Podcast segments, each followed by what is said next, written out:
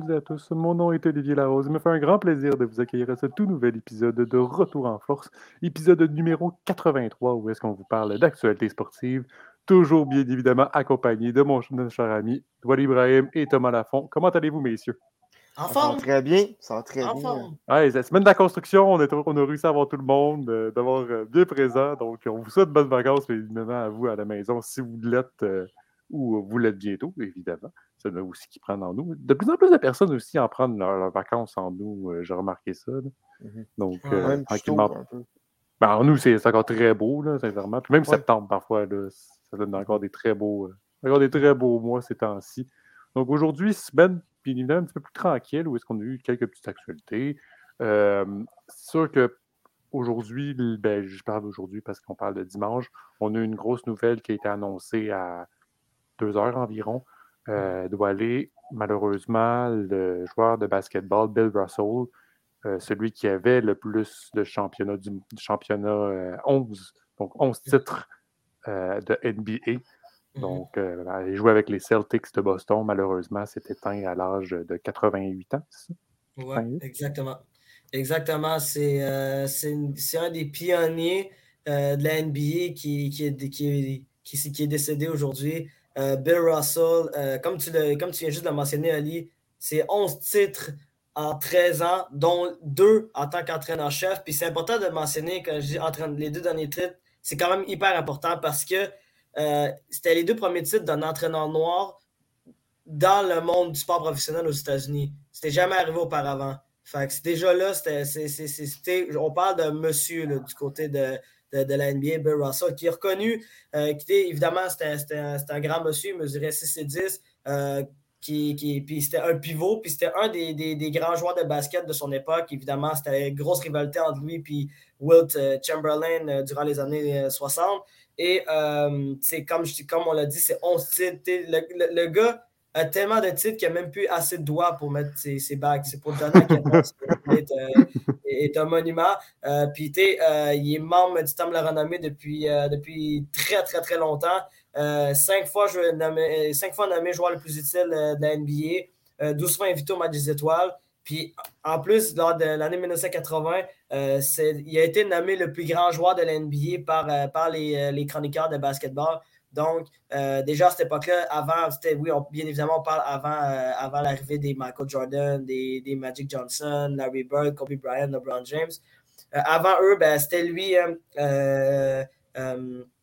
Bill Russell, qui euh, qui est derrière cette grosse dynastie des, des Celtics de Boston, euh, qui a commencé dans les années 50 puis qui s'est continué durant les années 60. Euh, lui qui, qui, jouait avec Bill Cousy et, et, et, M. Jones aussi. Il y a un peu Havlicek aussi, John Havlicek également, qui, était présent dans cette équipe-là. Une équipe toute étoile, probablement une des, plus grandes équipes de l'histoire de la, NBA, là, cette dynastie-là, celle des Celtics de Boston des années 60. Puis euh, c'est un grand monsieur euh, qui, est parti au jeu, dimanche. Euh, c'est triste de, voir ça. au moins, au, moins c'est pas tragique. C'est un peu moins tragique que, que, mettons, la, dernière fois qu'il y a eu un grand joueur d'NBA qui est décédé, là, si on compare avec le décès tragique de Kobe Bryant. Mais c'est de la même importance que Kobe Bryant, à mon avis. Russell, qui, est un des meilleurs joueurs de l'histoire de l'NBA. Lui qui est reconnu pour sa défense, c'est probablement un des meilleurs défenseurs de l'histoire de l'NBA, si ce n'est pas le meilleur défenseur de l'NBA. Et, euh, et également, ben, c'était un excellent gars des, euh, pour, euh, pour les rebonds. Donc, Bill Russell, c'est un gars qui, un grand monsieur aux États-Unis, il faut, le dire. Puis c'est aussi quelqu'un aussi qui, était, qui était quand même un grand activiste durant son époque. on se rappelle très bien qu'il a marché avec Martin Luther King euh, la fameuse marche à Washington en 1963 où Martin Luther King a sorti sa, sa, grande citation I Have a Dream, ben, Bill Russell était à ses côtés à ce moment-là.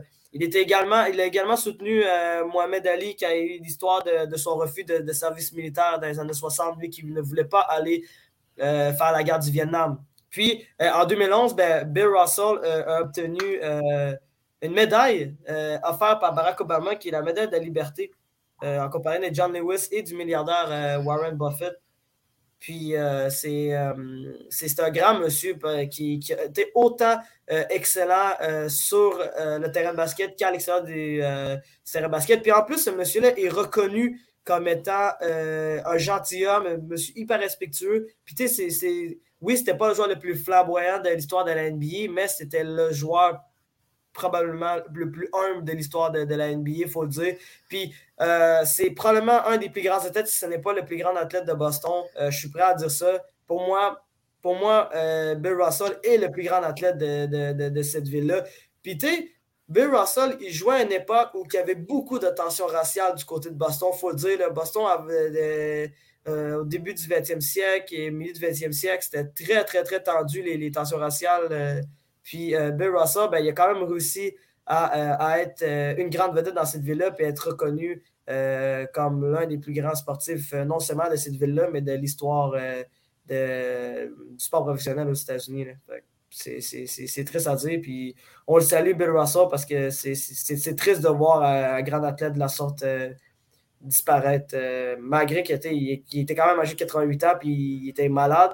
Ben, il a quand même eu une belle vie, puis c'est tout à son honneur. Euh, il part en tout cas avec, euh, avec un grand héritage, ça c'est clair. Oui, mais un grand héritage, puis aussi un marqué de l'histoire de la NBA, même, même pour que ça n'importe quelles années. C'est vraiment magnifique d'avoir ça. Le seul qui peut se comparer à avoir, avoir eu autant de, de trophées dans, dans, un, dans, un, championnat nord-américain, c'est Henri Richard. Il y en a 11 ouais, c'est sûr, mais c'est pas la même importance. C'est là qui est la différence.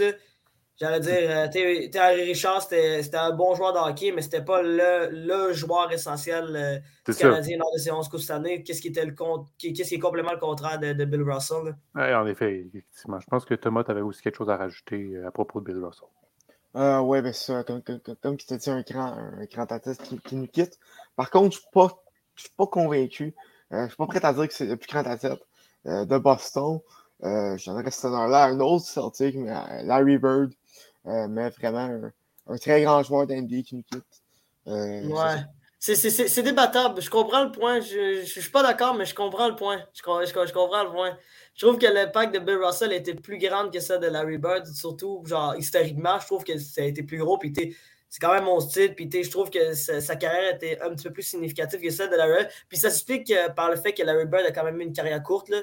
Il, a quand même pris sa retraite euh, euh, au début de, de, sa trentaine. Donc c'est peut-être peut la longévité qui a fait en sorte que, c'est peut-être pour ça que je donne l'avantage à Bill Russell, mais c'est vraiment une question de. C'est de justesse, mettons. Mm-hmm. Reste que c'est, oui, effectivement débattable, mais Qu'est-ce qui n'est pas débattable, c'est qu'il reste un énorme joueur de basketball et qui nous quitte malheureusement à l'âge de 88 ans. Passons maintenant à très triste nouvelle. On souhaite nos, nos, sympathies à toute la famille et ses amis proches pour Bill Russell, un grand joueur de basketball.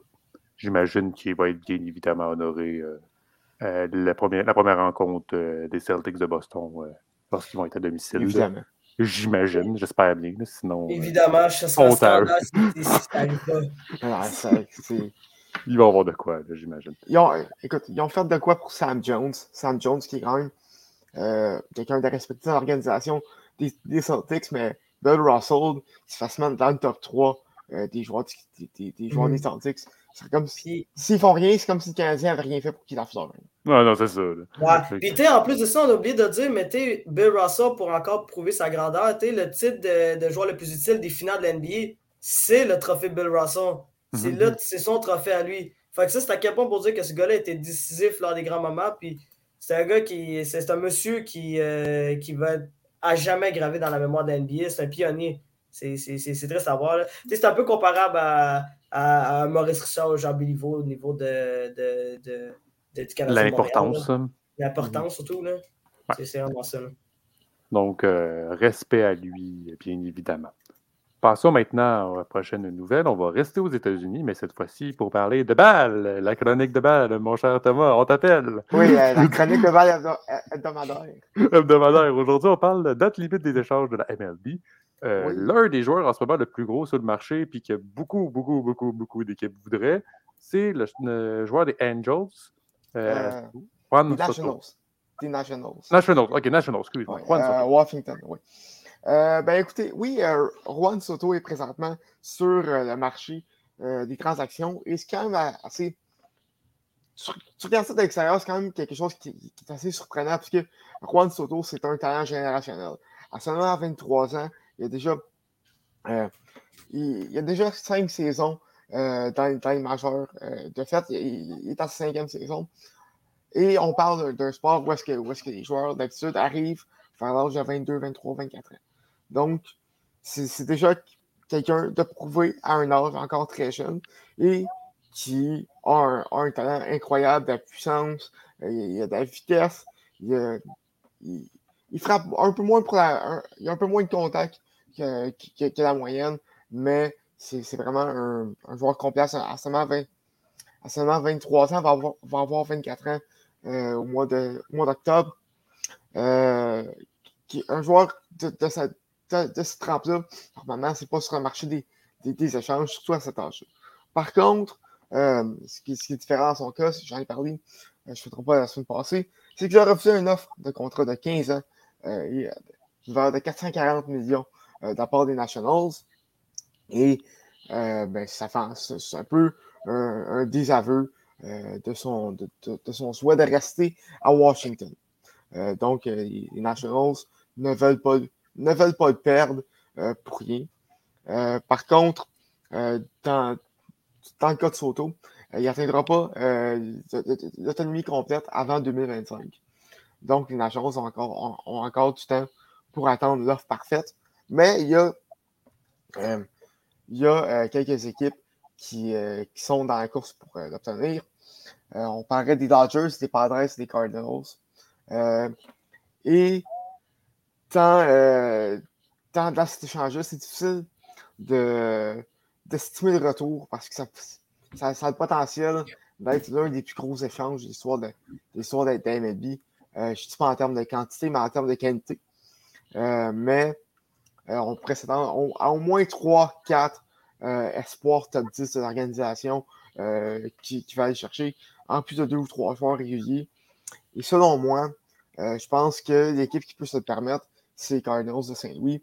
Ils ont euh, des bons jeunes joueurs. On parle de, Nolan, Gorman, Matthew Libertadore, Jordan Walker, Matthew Wins.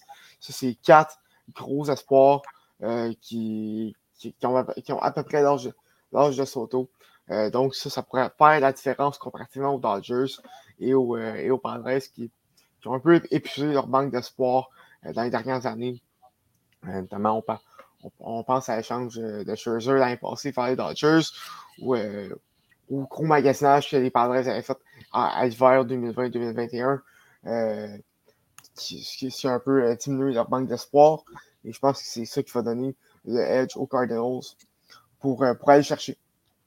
il y a également d'autres noms qui sont sur, sur, le marché, mais avant, je vais parler des, des échanges qui ont eu lieu dans les dernières semaines. Euh, il n'y en, en a pas eu beaucoup, mais il y a deux joueurs qui, qui étaient sur le marché, qui, étaient très en demande, qui ont été échangés. On commence par Andrew Benintendi euh, des Royals, qui a été échangé aux Yankees en retour euh, de, trois, de trois lanceurs. Ce n'est pas, des, pas, des, pas des top prospects. Donc, les, Yankees ne donnent pratiquement pas grand-chose pour un joueur qui, qui avait besoin il va vraisemblablement aller remplacer Joey Gallo. Et euh, ce que ce que sacrifie euh, en puissance par rapport à Gallo, il, va, aller, il, va aller compenser avec euh, son contact et, et, sa capacité de, mettre des, de mettre des balles en jeu, ce que Gallo n'a vraiment plus cette saison. pour vous donner une comparaison, Aaron Judge a plus de circuits, de circuits cette année que Gallo, notre coup sûr. Euh, Gallo, c'est vraiment rendu un retrait automatique pour les, Yankees. C'est plus, c'est plus une, nuisance que d'autres choses. Euh, il va être sur, sur le marché des, des échanges euh, mm-hmm. dans les prochains jours. donc, ce Bendendi qui vient remplir un, un, besoin du côté des, Yankees. Et l'autre, c'est Luis Castillo qui passe aux Mariners de Seattle. Castillo qui était avec, avec les, Reds de Cincinnati. Euh, pour, euh, en retour, euh, les Mariners ont, ont, cédé quatre joueurs, dont quelques, quelques espoirs, dont le meilleur espoir, en fait, de l'organisation, Noël, Noël V. Marty, ainsi que d'autres d'autres espoirs qui étaient quand même bien classés dans, dans l'organisation. c'est un peu cher, considérant que Castillo n'a pas la meilleure des saisons, mais c'est sûrement dû au fait que je joue pour une des pires équipes de, la Ligue.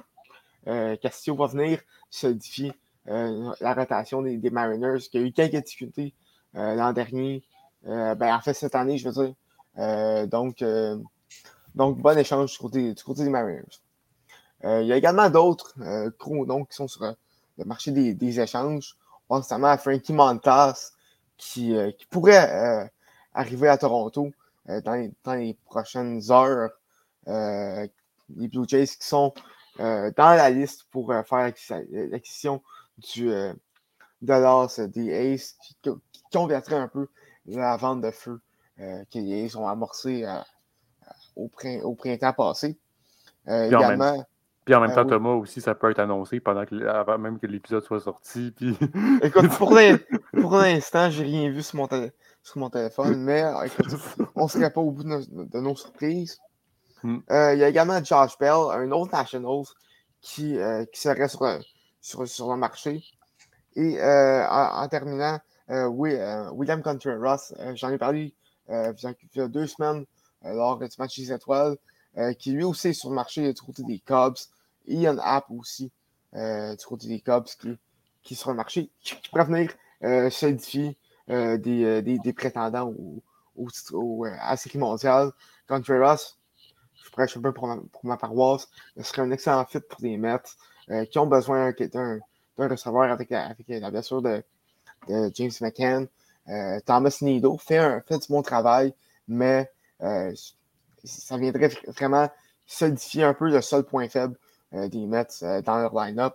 Donc, donc, ce serait un peu la, pièce manquante du puzzle.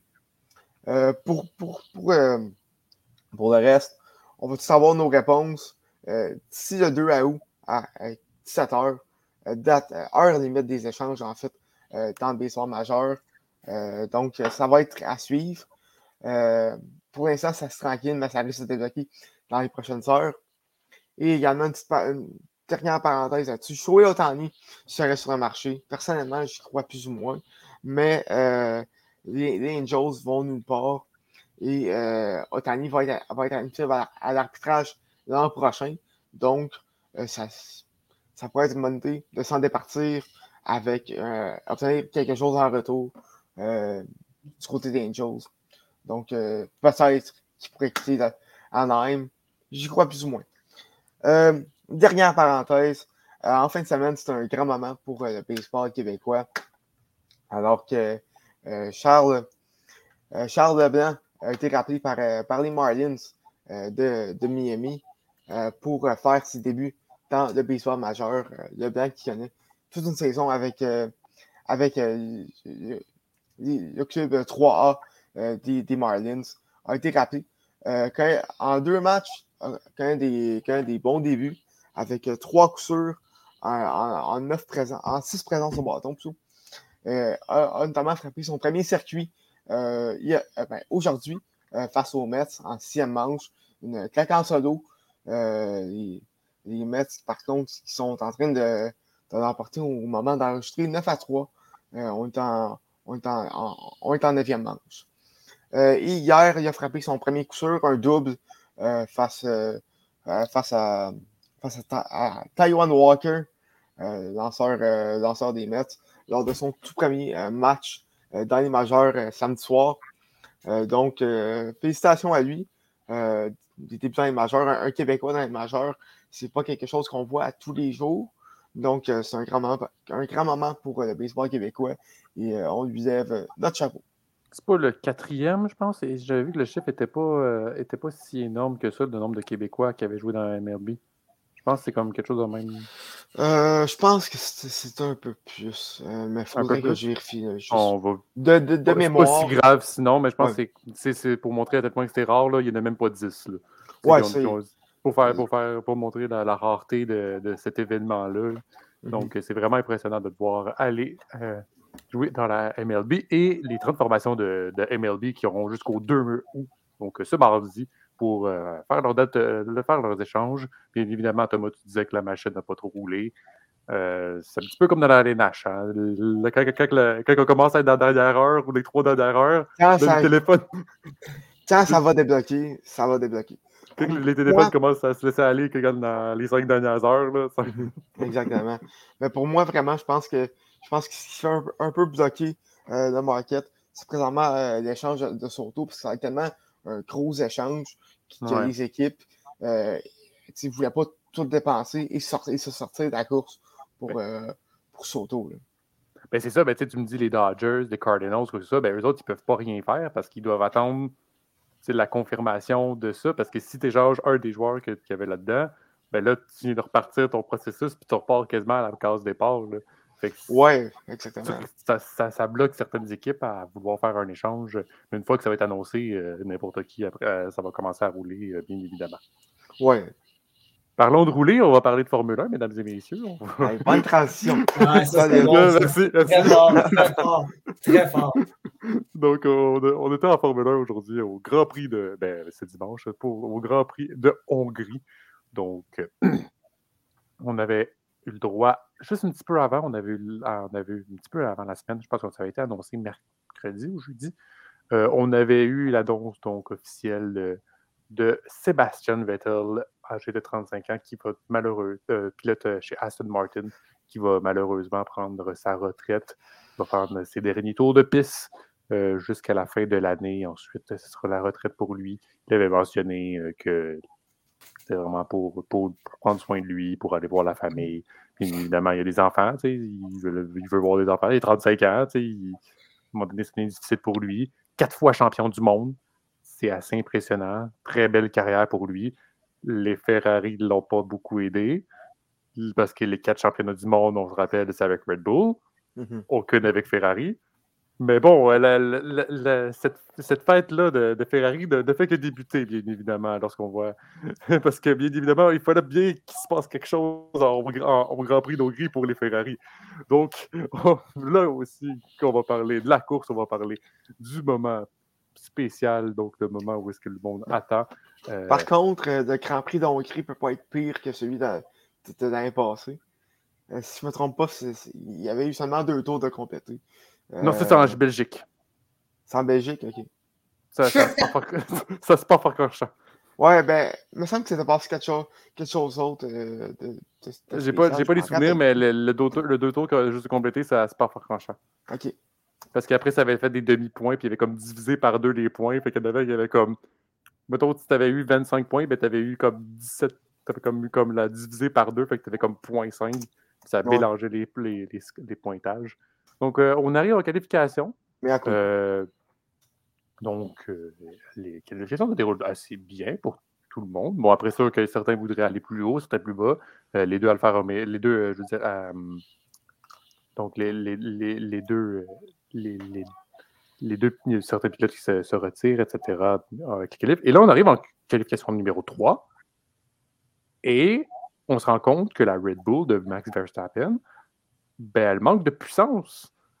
Et surprenamment, eh bien, Max Verstappen va réussir à faire un temps, mais pas vraiment bon et terminera à la dixième position.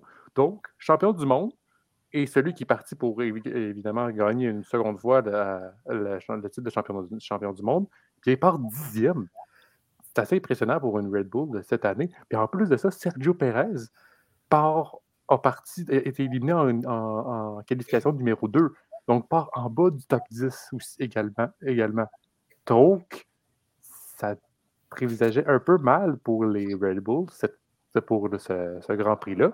Lorsqu'on regarde la grille de devant, George Russell réussit à avoir, euh, la, donc la Mercedes qui réussit à avoir la pole position, Mr. Saturday, euh, comme on aimait le surnommer euh, lorsqu'il concurrait en Formule 2, donc a réussi à avoir la pole position. En, deuxième, en, deuxième, place, on avait eu Charles Leclerc et ensuite Carlos Sainz, ou l'inverse, je ne me plus exactement. Et ensuite, on arrive à la course et la course donc, se déroule. Et surprenamment, ben, il, y avait une grosse il y avait une grosse compétition entre George Russell et Charles Leclerc et on voulait absolument chercher cette position-là. Et arrive au moment où est-ce qu'on va aller au puits. Parce que, bien évidemment, il faut changer les pneus. Tour 30, on s'est rendu compte, euh, après, depuis le début du Grand Prix, on s'est rendu compte que les pneus durs, ben, c'était pas la meilleure option. Puis on s'est rendu compte que ça n'allait pas très vite. Donc, qu'est-ce que les Ferrari se sont dit? Hey, Charles Leclerc, tu vas mettre des durs. Tu sais, les pneus qui ne sont pas supposés d'être rapides et qu'on se rend compte qu'ils ne sont pas puissants cette année, c'est pour ça que ce Grand Prix-là, ben, on, on va se faire mettre des durs. Mais qu'est-ce qui est arrivé à Charles Leclerc? Ben, il, a perdu la, il a perdu la vitesse, perdu du temps, donc les, ses chronos étaient moins bons. Qu'est-ce qu'ils ont dit? On va te refaire, on va, on va te remettre au puits pour te remettre des, des, des, des pneus tendres. Eh bien, qu'est-ce que ça fait, ça? Ben, ça fait perdre un podium, ça te fait glisser, et ça te fait glisser pour, euh, pour Charles Leclerc. Ça, te glisse à la sixième place pour Charles Leclerc. Donc, malheureusement pour lui, est parti comme dans le top 3 et malheureusement termine sixième à cause, encore une fois, la stratégie des Ferrari qui fait à chaque année quelque chose. À chaque, à chaque Grand Prix, on se dit bon, Ferrari, qu'est-ce qu'ils vont faire cette fois-ci? Eh bien, c'est ça qui est arrivé. Encore une fois, la mauvaise stratégie des Ferrari. Ça est arrivé à la même chose en, Grande-Bretagne. Euh, après le prochain Grand Prix, quand ça va être en Belgique, ils vont peut-être faire quelque chose encore, de, encore plus surprenant. Malheureusement, cette année, les voitures de Ferrari sont impressionnantes, mais malheureusement, la fiabilité et les stratégies leur font descendre puis ne font même pas compétitionner contre les Red Bull le pire, c'est que ça avait tellement bien commencé cette saison-là pour Ferrari. Euh, donc, c'est vraiment Ferrari qui se tire dans le pied par, par eux-mêmes. Euh, Charles Leclerc, Charles Leclerc doit être tellement en, doit être tellement maudit pour ne pas, pour ne pas utiliser un, un mot plus fort euh, face à contre Ferrari. Je ne sais pas combien de podiums est-ce qu'il a perdu à cause des stratégies? C'est tellement frustrant à voir aller. Hey, c'est hâte que Mathias Binotto s'en va, quitte donc le, le, le, ben, pas le propriétaire, mais le, le manager. Je n'ai pas, pas, le terme exact euh, de la Scuderia Ferrari. Je pourrais pas dire. Donc, euh, malheureusement pour Charles Leclerc, euh, il termine sixième. Et certaines personnes, la majorité des pilotes ont fait deux, deux arrêts au puits. Sauf un. Max Verstappen, donc, parti dixième, lui, il a fait un arrêt au puits, il fait sa grosse bec correctement. Il est premier. Avec des médiums. Il, reste, il reste comme 12, 12, 15 tours à faire. Et puis, qu'est-ce qu'il se dit? Ben, je vais rester avec des médiums, tant qu'à faire. Moi, je suis premier, puis j'ai une avance de, 8 secondes, 8-9 secondes sur les, sur, les, sur les deuxièmes et les troisièmes. Tout est beau. Eh bien, c'est comme ça qu'il a gagné la course. Donc, partie dixième, Max Verstappen réussit à gagner le Grand Prix de Hongrie. Euh, les Red Bull ont, commencé, tellement bas et finalement, on regarde les Red Bulls dans leurs résultats. Ils ont fait P1, P5. Ça leur donne 35 points au championnat. Compare les Ferrari, qui ont fait 20 points. Ils ont fait P2, P3 à Calif. À un moment donné, ça commence à être difficile pour les Ferrari. Puis le championnat aussi des constructeurs commence à s'envoler pour eux. Puis Red Bull est probablement tout seul dans la course pour les championnats des, des, constructeurs. Euh, sinon, on a vu en P2 et P3 les deux Mercedes. C'est vraiment les deux Mercedes depuis le Grand Prix du Canada sont assez impressionnantes parce que c'est de la consistance, sont constants réussissent à aller chercher les points qu'ils ont besoin d'avoir. Surtout Lewis Hamilton, depuis le Grand Prix du Canada, a connu a de très belles. Je pense qu'il a fait juste des podiums euh, depuis le Grand Prix du Canada. il roule euh, podium par-dessus podium par-dessus podium. Donc, c'est extrêmement. Après, un, début de saison un petit peu plus compliqué pour Lewis Hamilton, de le voir depuis le Grand Prix du Canada être aussi, euh, aussi constant. C'est très bon pour les Mercedes. Puis ils ont réussi à retrouver une, certaine, une certaine puissance. Les pièces qui ont voulu rajouter et ajuster fonctionnent. Et on voit que la, puissance, la, voiture est beaucoup plus rapide qu'au début de, la saison. Donc, très bon mm. pour eux. Euh, sinon, on avait la quatrième place de Carlos Sainz, la cinquième de Perez, la sixième de Leclerc, la septième place de Lando Norris. Un petit peu sûr qu'il va être un petit peu déçu pour lui parce qu'il partait quatrième. C'était assez haut, 4 ou 5, 5 même. Fait que, ensuite, on a Alonso, Ocon et Vettel qui vont aller chercher le petit point. Malheureusement, Lance Stroll qui finit 11e à une place d'aller chercher les points. Et le second, le, le, second Canadien, Nicolas Safiti, finit 18e. Ce qui nous donne au classement, ben, le problème, c'est que Verstappen a gagné encore une fois et Charles Leclerc a fini sixième. Donc maintenant, Leclerc est à 80 points de Verstappen. Hmm. Ça commence à être compliqué pour Leclerc, euh, sincèrement. Puis après, même, après, c'est Sergio Perez, 173, fait qu'à 80, à 85. Puis après, c'est George Russell à plus de 100 points, à, 100 points exactement. Donc, Max Verstappen est pas mal parti pour une seconde fois, gagner une seconde fois le, titre de championnat du monde. Donc, euh, on verra ce qui va se passer pour la suite. Euh, les Canadiens, donc, euh, Lance est, 4, et, 18e en ce moment au titre de championnat du pilote à 4 points et Nicolas Safiti à 20, 20e avec 0 points. Le seul pilote avec Nico Hülkenberg, ben, Nico Hülkenberg a fait une course à ne pas avoir eu de points. Ici, on se regarde le championnat des constructeurs. Euh, les, les Mercedes sont rendus à 103, non, un petit peu, non, sont à moins de 100 points, un petit peu moins de 100 points euh, des Red Bull. Euh, les Ferrari, je disais, les Ferrari sont un petit peu moins de 100 points des, Red Bull. ça va commencer à être complexe pour eux. c'est rendu que les Mercedes sont plus proches que les Ferrari. Ils sont plus proches des Ferrari que les, des Red Bull, parce que comme 30 points d'écart entre les Ferrari et les Mercedes.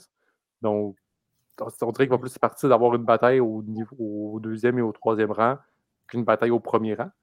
Donc, euh, saison, euh, lorsqu'on a vu que la première, a vu que la, la, saison passée était assez palpitante et qu'il s'est joué directement à la dernière course, ben, malheureusement, ce n'est pas le cas euh, cette année. On a l'air d'avoir une ligne droite pour les Red Bull et Max Verstappen. Donc, petit repos pour les pilotes et les constructeurs. Euh, on va être en repos pendant trois semaines. On se retrouve euh, en Formule 1 au Grand Prix de Belgique, celui qui s'est passé seulement deux tours l'année passée euh, à Spa-Francorchamps. donc, la dernière fin de semaine de août. Et ensuite, ensuite, on va aller, je pense, c'est Pays-Bas. Oui, après, on va au pays de, après, on va au circuit des Zandvoort donc euh, en septembre.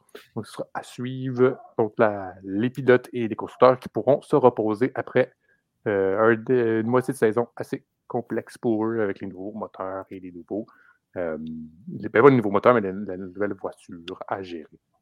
Ça, maintenant, en parlant de soccer, euh, mmh on a vu un autre décès, malheureusement, qui était annoncé, pas cette fois-ci au basketball, mais au soccer. Mmh Jason DiTullio, donc ancien joueur euh, du CF, euh, ben, de l'Impact qui était avant, et euh, entraîneur adjoint de l'Impact, mais maintenant aussi au CF Montréal, mm. qui est décédé malheureusement à l'âge, je pense qu'il avait comme 35 ans, quelque chose comme ça.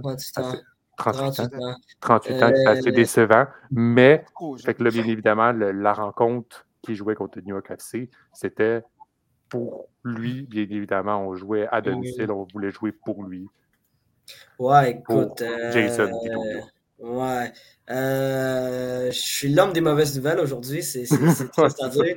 Mais euh, ouais, euh, vendredi, on, on, avait appris le décès de Jason, de, de Jason DiTullio, qui, qui était l'entraîneur adjoint de de Montréal, qui est décédé à l'âge de 38 ans, ce qui est très jeune, il faut dire. lui qui était malade, évidemment, il avait un cancer foudroyant du cerveau. Euh, qui, a, été diagnostiqué euh, l'été dernier. Puis ça a pris très peu de temps avant que. Euh, ça a pris très peu de temps pour, pour, Jason Detulio de, qu'il se fasse emporter par, par la maladie. Puis, c'est, quand même un joueur qui, qui, a, eu sa propre histoire au, sein de, l'Impact slash CF Montréal. il a quand même joué, il a, a quand même 75 matchs avec l'Impact entre 2002 et 2007. Euh, puis, après ça, il a commencé sa carrière euh, d'entraîneur au sein de l'académie euh, du club de, de l'Impact en 2011. Puis par la suite, ben, il, a été, il a été pris pour faire partie de l'équipe ben, du staff d'entraîneur du CF Montréal, lui qui était entraîneur adjoint de, de, Wilfred Nancy. Puis, évidemment, ben, ça a été une onde de choc du côté du CF Montréal. Puis, hier soir, ben, samedi soir, ben, c'était le match entre entre le, le, CF Montréal et le, New York City FC, New York City FC qui est une des meilleures équipes dans la ligue, deuxième équipe de, de l'Association de l'Est. Puis, euh, ben, évidemment, euh, ben, ils, ont, ils, ont, rendu euh, hommage à, à, à Detulio hier. un gros hommage qui, d'abord, s'est produit en partie. D'abord, cet hommage a commencé avec les joueurs du CF qui portaient des brassards noirs avec les initiales de l'ex-joueur. Puis les deux équipes sont mis autour du, milieu de terrain et ont, et ont rendu hommage euh, euh, à l'entraîneur adjoint euh, grâce en fait à, à, une vidéo commémorative. Et on voyait que c'était vraiment un décès qui, qui, qui, a fait très mal au CF Montréal. Wilfred Nancy qui pleurait durant l'hommage offert à, à, son, ancien, son ancien collègue de travail qui était devenu plus que son ancien collègue, devenu plus que son collègue de travail. C'était son ancien coach c'était un grand ami à lui. Euh, puis euh, ils ont joué ensemble, donc euh, ça, lui a fait mal et tout. Puis ben, par la suite, malheureusement, ben, le CF n'a pas réussi à rapporter la rencontre hier, puisque, pardon, vendredi, samedi soir. Puisque la rencontre s'est terminée par la marque de 0 à 0. Mais souvent, comme on dit, c'est pas souvent le, score ne reflète pas la rencontre. Il faut le dire, le CF Montréal a joué un excellent match hier, hier soir quand même, vu les circonstances. Euh, c'était un match très émotif pour eux et également aussi, euh, ils ont eu quelques occasions de marquer. Euh, qui malheureusement, mais, malheureusement n'ont pas été capables de convertir avec, avec un but. Puis ils ont, accordé aucun tir cadré au, New York City FC, qu'est-ce qui, est, qui est très bon pour, pour le CF de Montréal. puis, comme on l'a dit, ils affrontaient une des bonnes équipes euh, de, l'Association de l'Est, deuxième équipe au, classement de, l'Est. Euh, puis, euh, ils ont quand même offert une bonne performance. Puis, Wilfred Nancy et Samuel Piet, qui est capitaine de CF, ont dit que ce match-là, non seulement c'était un hommage, mais ils ont, mais ont vraiment aimé cette rencontre-là. Puis, ils ont utilisé un terme très particulier qui s'appelle la grinta. La grinta, ça veut dire que c'est, en fait, c'est une expression italienne euh, qui, qui, qui, veut dire euh, que les joueurs, un joueur joue avec de la fougue et de la combativité et aussi euh, avec beaucoup de passion, puis il y a une rage de vaincre.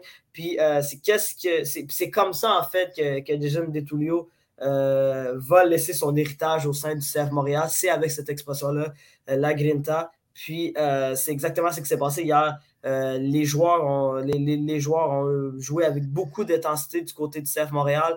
Puis euh, ils ont quand même offert une excellente performance. Euh, oui, ils n'ont pas, euh, pas rapporté la rencontre. Ils n'ont pas eu de victoire, mais au moins, c'est n'est pas une défaite, c'est pas un mauvais match, puis ils n'étaient pas mous. Donc, vu les circonstances, je trouve que, personnellement, je trouve que le CF Montréal a joué un excellent match. Puis, au final, ben, le CF Montréal est toujours troisième au classement général de, de, ben, pas au classement général, mais dire au classement de l'association euh, ben, de la conférence S, à égalité avec euh, le, New York, euh, avec Red Bull de New York. Mais, mais ils sont en avant d'eux au différentiel grâce à une victoire de plus. Et ils continuent encore une fois leur, excellent début de saison. Il faut dire, il reste encore quelques mois pour, pour le CF avant de, de, conclure la saison régulière et de peut-être se qualifier en séries éliminatoires. Je pense que c'est depuis 2016, si je ne me trompe pas, que le CF ne, s'est pas qualifié en séries éliminatoires. Euh, corrigez-moi, messieurs, mais je pense pas que je pense pas que CF s'est qualifié euh, depuis cette demi-finale contre, euh, contre le Toronto FC ou qu'ils ont perdu en prolongation. Depuis, ils n'ont pas. Hmm? Ils ne sont pas qualifiés. C'est pas, pas, en 2020 qu'il y avait eu comme des rondes éliminatoires. Là? Ah oui, c'est vrai. Ben, c'est pas, pas totalement les séries, mais. Ouais, c'est ouais, techniquement, tu peux dire. C'est comme, le le Canadien. C'est comme la du Canadien, on, on raconte pas vraiment. c'est ça. Ouais, c'est comme. C'est une question de circonstances. Oui, tu peux qualifier ça comme, comme une participation séries éliminatoires, mais tu c'est il y a quand même une tâche derrière ça, vu qu'évidemment, il y avait des circonstances autour de la COVID. Puis, euh, c'est ça. Ben, au moins, euh, c'est une mauvaise nouvelle pour, pour le CF, mais euh, au moins, ils ont joué un excellent match. Puis, je trouve qu'ils ont quand même très bien rendu hommage à, à Jason Detulio, malgré, malgré le, score nul en, en utilisant la grinta et en, ayant joué un excellent match comme ça. Puis, également, je, vais faire, je voulais parler aussi de deux, de deux rencontres qui avaient eu lieu du côté de l'Europe également, si, si, si j'ai le temps, évidemment. Puis, d'abord, ben, faut, du côté des femmes, dimanche, c'était la fin euh, de l'Euro 2022 euh, qui avait lieu du côté de l'Angleterre. Encore une fois, euh, il y avait encore ce gros tournoi-là entre les meilleures équipes européennes qui s'affrontaient, ben, les meilleures sélections européennes, excusez-moi, il y a une différence entre les clubs et les sélections. Là, on parle des, sélections, équipes nationales européennes qui, s'affrontent dans, dans, ce fameux tournoi-là qui est l'Euro et euh, qui avait encore une fois lieu du côté de l'Angleterre. Et c'était euh, une reprise de la finale de 2009 entre euh, l'Angleterre et, et l'Allemagne. Et, les Anglaises ont réussi à ramener le titre à la maison, ce qui n'était pas le cas de leurs confrères anglais qui avaient perdu l'année passée en finale de l'Euro de façon ah, magistrale en tir, de, tir au but contre l'Italie. Et ça, aussi, ça ramène des bons souvenirs à Thomas en passant. Euh, en penalty en plus.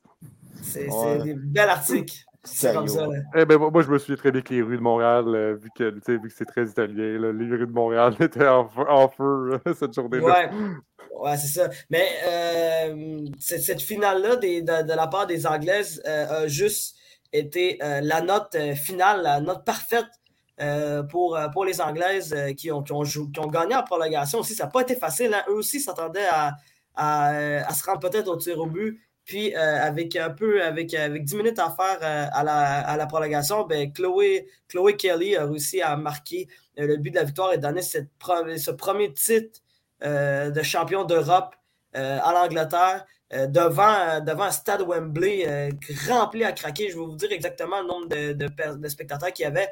Il y avait 87 123 spectateurs du côté de, du stade Wembley à Londres euh, pour voir cette finale-là européenne entre, entre, les Anglaises et les Allemandes. Et euh, euh, c'est, ça, a été un excellent, un excellent match de la part des, des, Anglaises qui était, était clairement la meilleure équipe de, de ce tournoi-là. déjà, ils avaient la meilleure attaque avec 22 buts. Ils avaient la meilleure défense à égalité avec les Allemandes. Et également, ben, elles comptaient aussi dans, leur rang euh, la, meilleure joueuse du tournoi, euh, Beth euh, Mead, qui a quand même 6 buts et 5 passes décisives lors de, ce tournoi-là. Qu'est-ce qui, moi, je trouve ça excellent. C'est des excellentes statistiques. Là.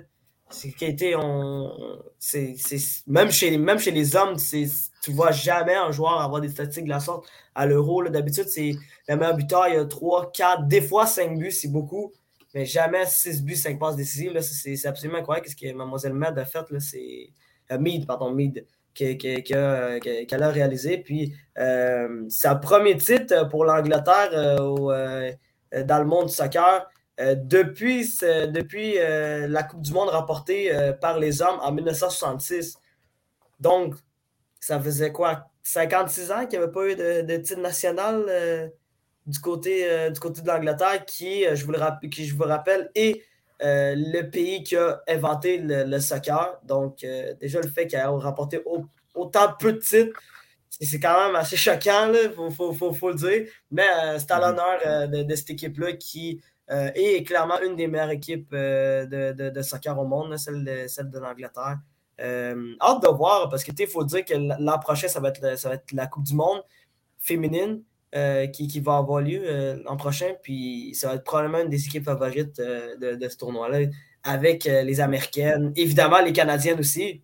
Mais c'est sûr, que quand tu gagnes l'euro, ben, bien évidemment, tu es l'un des favoris. Bon, après, tu as l'Italie qui, bien évidemment, ne réussit pas à se qualifier. Mais normalement, normalement c'est supposé être ça. Quand, quand tu gagnes l'euro, tu es supposé être l'un des favoris. Ou mm. lorsque, lorsque, le Portugal a gagné l'euro en finale contre la France, ben, c'est sûr que les deux équipes-là étaient probablement considérées comme étant les grosses équipes euh, de, de, de, la Coupe du Monde. Ben, en même temps, je veux dire, oui, mais ça, ça dépend de l'état de ta sélection deux ans plus tard. Oui, c'est ça. Euh, parce que il y, a, des sélections aussi qui peuvent être en fin de cycle aussi, après une victoire de l'Euro, comme ça a été un peu pour, pour l'Espagne en, en, 2012. On s'en rappelle la Coupe du Monde 2014, ça n'a pas été facile. donc, donc, donc ça. Mais, mais en plus les, ça, les vont être favorites l'année prochaine. en plus de ça, au féminin, c'est un an. C'est un an plus tard. L'euro est, est, juste un an plus tard. Ça, tu me dis, ouais, mais c'est à, cause de la pandémie. C'est à cause de la COVID. Ah, okay, okay, okay, ouais, ouais. eu l'an passé. Ah, la COVID, que je te dis. Hein? C'est juste que vu que les hommes euh, n'ont pas pu disputer euh, l'Euro 2020, ben, c'est juste qu'on a décidé de décaler ça d'un an. C'était juste pour ça. Mais d'habitude, c'est vraiment. C'était supposé être en 2021. comme je l'avais dit la dernière fois que euh, les Anglaises et les Allemandes s'étaient affrontées en finale, c'était en 2009. Donc, c'est au 4 ans. Fait normalement, c'est comme ça. C'était supposé être 2021. Mais je ne sais pas si, par contre, ça va être intéressant de voir s'ils vont, ils vont, ils vont retomber dans, dans, cette phase de 4 ans puis compter, euh, puis que le tournoi va avoir lieu en 2025 ou 2026, dépendamment de, comment ça fonctionne. Ce serait intéressant de savoir si. Euh, la Coupe du Monde ne change pas. C'est ça, la Coupe du Monde. Il va falloir que tu coupes aux trois ans. Il va falloir que tu ramènes. C'est ça, j'allais dire. C'est comme le championnat du monde d'athlétisme. Le championnat du monde d'athlétisme, il y avait, il y avait, il y avait décalé. Non, c'était aux deux ans. Mais là, cette année, ça a décalé. Fait que l'autre va être l'année prochaine. C'est ça, exactement. Ça va être probablement ça parce que tu dis-toi que l'an prochain, il y a la Coupe du monde féminine. Dans deux ans, il y a les, il y a les Jeux du côté de Paris. Puis là, tu vas avoir, euh, tu vas avoir encore une fois la Coupe du monde. Aussi, Ouais, c'est ça. Fait qu'il va y avoir beaucoup de, de, de, de compétitions à voir. mais, dans, euh, dans, 200, aussi l'euro euh, masculin. Ah, c'est vrai, l'euro masculin, c'est vrai. Ouais, mais, mais, là, attends, attends, on va commencer par, on va commencer par la Coupe du Monde euh, masculin. Ouais, puis, Thomas, puis la Coupe du Monde. Euh, en novembre, on va commencer. On va commencer, on va commencer ça. Mais, mais, mais, normalement, la, la, Coupe du Monde. Euh, la, la, Coupe du Monde serait finie depuis quelques semaines. Je, ouais, ouais. Je suis pas encore, je, je suis pas encore prêt à accepter que, que que c'est en automne. Ouais, il faudrait faire face. Mais au moins, le Canada est, qualifié. Donc, ouais, ça, ça va. Moi, moi, moi, je trouve que c'est une belle euh, euh compensation. Hmm? Compensation. Ouais, c'est une belle compensation. Consolidation. Consolation. Consolation, c'est ça que je cherchais. Je cherchais le mot. Merci Thomas. Cherchez le mot. Thank Après you. les points d'interrogation, les points de question. les points. Un classique. Ça, c'est un classique. Mesdames et messieurs, de, retour en force.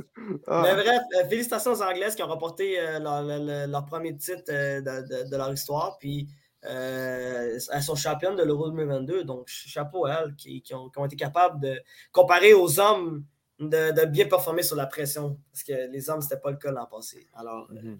Ouais, mais au moins, les, les, les Anglais, ils ont fait la Coupe du Monde euh, 2020, 2022. Les Italiens, euh, bref. Ouais, c'est euh... Mais, mais euh, puis, euh, il y avait également un autre match, mais on va, retourner, on va retourner du côté des hommes, ça ne vous dérange pas. il y avait, à mon avis, le premier match un peu d'importance du côté de, du côté de l'Angleterre. C'était le Community, le, le Community Shield ce fameux match, euh, ce fameux trophée-là de début de saison qui, pour certaines, pour certaines personnes, n'a pas, d'importance. Mais moi, je trouve qu'il y a quand même une importance parce que c'est euh, une genre de super coupe euh, entre l'équipe qui a remporté le championnat anglais et la personne qui a remporté la, coupe anglaise, la FA Cup, comme on dit. Mm-hmm. Puis cette année, ben, c'était les deux têtes d'affiche d'Angleterre qui s'affrontaient. C'était Manchester City contre Liverpool. Puis cette année, en plus, qu'est-ce qui est particulier, c'est que c'est qu'il y, euh, y, a deux têtes d'affiche, deux nouvelles têtes de, chaque côté. Euh, du côté de Manchester City, il y a le fameux grand Norvégien, Norvégien Erling qui, qui, disputait son premier match officiel du côté de Manchester City. Et euh, tu avais Darwin Nunez, euh, cet attaquant, grand attaquant aussi uruguayen que Liverpool a acheté pour la somme de 75 millions d'euros. C'était le début de, pour ces deux joueurs-là qui, qui, qui, étaient face à face. Et évidemment, ben, euh, Manchester City et Liverpool, c'est quand même euh, deux des plus grands clubs euh, d'Europe. On a eu le droit à tout un match quand même, malgré que tu étais comme une t-shirt d'habitude, c'est pas, pas le trophée le plus enlevant, mais là, on a eu le droit à un bon match. la rencontre s'est terminée par la marque de 3-1. ça a commencé très tôt. Hein, avec, Trent Alexander-Arnold a marqué très tôt dans la rencontre. puis, par la suite, ben, le Manchester City ont égalé euh, par la marque de 1 à 1 à la 70e minute, je crois, euh, par, par, un nouveau joueur, Julian Alvarez, qui, qui, qui, est un jeune joueur du côté de, de Manchester City qui, euh, qui, qui, va être une des, une des têtes, de, une des bonnes. va être un, des bons jeunes joueurs d'APL, selon moi. Puis City il a eu pour une bouchée de pain seulement 18 millions, je ne me trompe pas. Donc, euh, c'est vraiment, vraiment un vol du côté City. C'est ça, c'est un joueur qui, va être, qui, va être à surveiller également. Puis, euh, une chance qu'il a bien performé parce qu'on va revenir un peu plus tard, mais euh, Erling Haaland a eu des débuts euh, assez difficiles du côté de, de, Man City dans cette rencontre-là hier.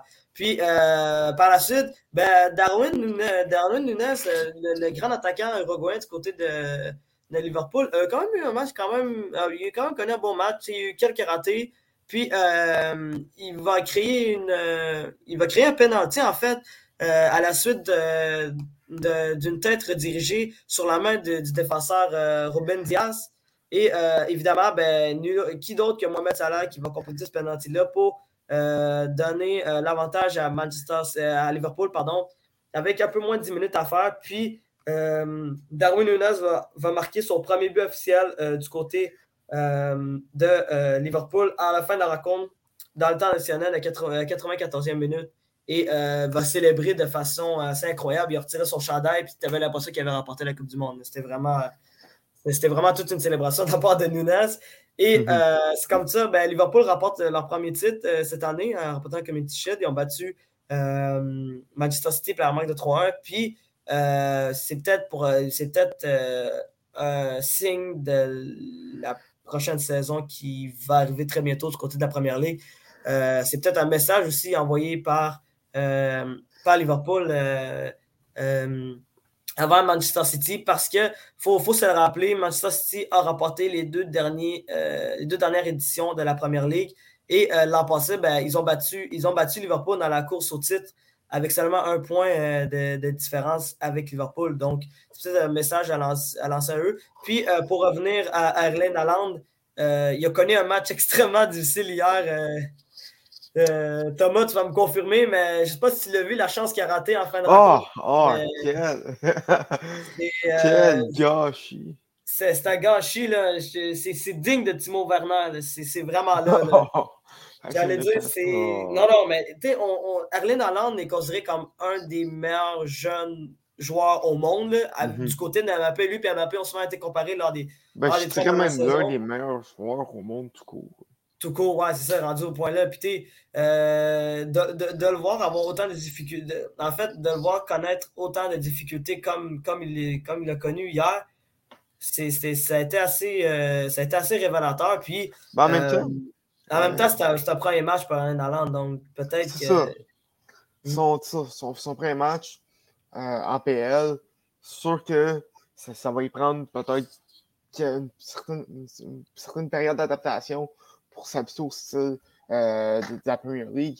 Donc, euh, donc euh, pour, pour Alan, oui, ça, oui, ça a été, ça a été des, des, des, difficiles, mais c'est juste un match. Puis pour moi, il, va remporter le Golden Boot du côté. Ouais, probablement. Ben, j'ai dit, ça va, ça va être intéressant de voir cette rivalité-là, peut-être, cette future rivalité entre, Darwin Nunes et, et Hernan. Puis, pour Liverpool, ben, ils ont quand même, ils ont quand même connu un excellent match. Puis euh, ils ont été capables à date de faire oublier le, départ de Sadio Mané qui, a été, euh, qui a été un des majeurs, si ça peut être euh, le joueur pilier de, Liverpool, surtout lors de la dernière année, mais depuis, depuis les cinq dernières années. C'est sûr que c'est débattable, oui, il y a des gens qui vont dire Mohamed Salah, il y en a d'autres qui vont dire Virgil van Dijk. moi, je veux dire ça a été un morceau hyper important de, cette équipe-là. Il y a quand même, il quand même une, une, bonne histoire du côté de Liverpool. Puis ça a été un départ qui, euh, qui, a été triste à voir pour les partisans de Liverpool. Mais la, performance de Liverpool hier euh, a peut-être fait savoir, peut-être laissé entendre qu'ils vont être capables de, se sortir sans euh, Sadio Mané, qui, qui est maintenant joueur du Bayern de Munich. Donc, c'est ce qui conclut la chronique de soccer. Merci, euh, Doualé. Euh, Thomas, est-ce que tu voulais glisser un mot rapidement sur les titans de, des titans, donc en ce moment d'Acadie. Euh, D'Acadie Bathurst. De Bathurst, qui pourraient déménager euh, à une certaine destination au Québec? Oui, mais ça, tu viens pas de, de, tout résumer ma nouvelle. Mais oui. le titan qui serait sur le port de, de change propriétaire. on, il y avait eu quelques rumeurs depuis le mois d'avril, mais ce serait presque officiel. ça devrait être fait dans les prochains jours. Par contre, ce changement de propriétaire-là au, au, au, au propriétaire de, de Fix Auto, la, compagnie de, garage, serait conditionnel à un déménagement vers, vers la rive sud de Montréal. il y aurait huit villes qui sont en, qui, sont, qui, sont, en considération. il y aurait Boucherville, Chambly, Châteauguay, Longueuil, Saint-Constant, Saint-Hyacinthe, Saint-Jean et Saint-Julie. on non? Euh, non, Sorel, pas tout. Ah, oh, c'est méchant, ça. Désolé, tout. il, y aurait, il, y aurait, également Montréal qui serait, qui serait euh, en considération, mais euh, je pense pas que ça, ça, va arriver. On se rappelle toute l'expérience du junior, euh, du junior de Montréal qui, qui avait été un succès assez modéré. Donc, donc ça, le, Titan qui suit des pertes financières depuis une, bonne dizaine d'années, si c'est pas plus, et qui, avec la, avec la pandémie, ben, ces pertes financières-là sont exacerbées. Et ben, Batters, ça reste le, le, plus petit marché dans, la, dans, la, dans la, GMQ en moyenne avant la pandémie, oui. accueillait seulement 1600 spectateurs par match. c'est vraiment un petit stage. Je me souviens, j'ai passé, je pense, devant, devant, je pense que c'est là que j'avais passé, puis c'est pas. C'est un spot un petit peu euh, dans un coin, euh, puis il y a un aréna. Puis ah, ok. C'est ça. Même le centre Gervais Auto est, est, mieux, est, mieux placé que ça. Euh, donc, euh, donc c'est ça. Écoute, c'est intéressant parce qu'il n'y en a pas à. Il n'y en a pas dans, dans les rives sud, genre Boucherville, des affaires de main. Il y en a Oui, ben ça, ça, ça viendrait, ça viendrait combler. Euh, combler un peu le, le manque de hockey dans, dans la rive sud. Euh, ouais. Par contre, ce déménagement-là, euh, il concerne, à la, vente, la vente du au déménagement et pour que le déménagement se fasse, il accepte de financer euh, la construction ou les rénovations d'une aréna qui, qui, peut accueillir plus, plus de 3000 spectateurs. donc, donc c'est ça. Euh, est-ce que ça va se faire? malheureusement, il n'y a pas ça à Sorel Doualé. Là. Oui, il y a Colisée Cardin. Très, quand même pas si peu que ça. 3000? Ouais, mais Colisée, Car... Colisée Cardin au-dessus au de 50 ans. 3000 spectateurs? Ouais. Ouais. ouais.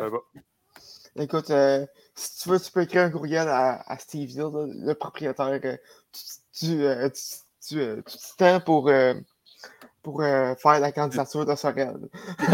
Écris pas aussi au maire de Sorel parce qu'il n'est pas sûr qu'il va te répondre pour l'instant. Euh, il n'y en a pas. C'est simple, il n'y en a pas. Il n'y en a pas. C'est simple comme ça. Hein? T'inquiète, tu peux me l'envoyer l'email à moi. Là. Je, vais, je vais te répondre. Il n'y en a pas. Dois aller Ibrahim, nouveau maire de Sorel? Envoyez-moi. Bref. Donc, euh, donc on, va, on, on va voir euh, ce qui va arriver. C'est sûr que ce ne sera pas pour, euh, pour la prochaine saison ces déménagements-là, mais peut-être en 2023 ou en 2024, euh, si jamais ça a lieu. Mais c'est le Titan qui pourrait déménager euh, vers la rive sud de Montréal. Ben, c'est ça, mais en même temps, il y a quand même des grosses arénas à, sa rive sud. Je, pense notamment à Boucherville, qui est une assez grosse aréna. Il y a quand même un gros centre sportif à, ouais, Boucherville, aussi. Boucherville aussi, qui, qui, qui est le lieu où est-ce que, où est-ce que les, les, les quartiers généraux de, la GMQ le son. Euh, je, je, suis complètement détruit cette phrase-là. Il y a une école de patinage artistique élite. Voilà. Ah. Et aussi à Saint-Julie. Ah, de Mortagne, c'est ça? Oui, de Mortagne. Ouais. Mais c'est là aussi que la, la québécoise. Saint-Hyacinthe quand on y pense. Ouais, je dirais, je dirais plus Saint-Julie que Saint-Hyacinthe, ça va. Non, Saint-Hyacinthe, pour avoir joué personnellement mon hockey mineur, là-bas, Saint-Hyacinthe, LP gaucher, c'est. Ouais, mais je, je parlais de passage artistique. Euh, de ah, ok, euh... je pense que on parle de hockey junior. donc, on, on, sera à suivre, euh, messieurs, donc pour voir euh, s'ils vont déménager. Ben, déjà, merci beaucoup pour avoir participé. Je ne pas avoir déménagé pendant que je parlais. voilà, il fallait bien que j'appuie. Monsieur, merci beaucoup d'être présent. Euh, on se retrouve euh, la semaine prochaine, mesdames et messieurs, pour parler encore plus de sport. Euh, on va peut-être déménagement, je pense qu'on va pas entendre parler avant. On va peut-être prendre un bon moment avant d'avoir une officialisation. Mais sinon, on a de la, date limite des échanges. Euh, on a un tournoi à Washington au tennis euh, qui se déroulera la semaine prochaine. Puis l'autre semaine d'après, c'est Montréal qui va, qui va accueillir les joueurs de tennis. Euh, sinon, bien évidemment, des matchs de soccer, des matchs de baseball, des matchs de, je dis de hockey, mais bien évidemment, la saison est morte. hockey, vous n'allez pas entendre en parler avant un bon Ben, il y a présentement le tournoi Linka Gretzky qui, qui, commence cette semaine. Et ben, dans quelques semaines, ça va être la reprise du ah, junior. Donc, Modèle junior. Mais il n'y avait, avait, pas des joueurs qui voulaient. Il n'y avait pas des, des, équipes qui voulaient le boycotter à cause de, ce qui se passe avec Hockey Canada? Hmm, je n'ai pas entendu parler de ça. Je n'ai pas entendu ça, moi non plus. J'ai vu ça passer vite, vite. En tout cas, je ne vais, pas, vais pas dire n'importe quoi. Euh, donc, ce sera à suivre. Donc, mesdames et messieurs, merci beaucoup d'être présents et d'être à l'écoute. On se retrouve la semaine prochaine pour parler encore plus de sport. Mon nom est Rose et je vous salue. Allez, ciao, ciao!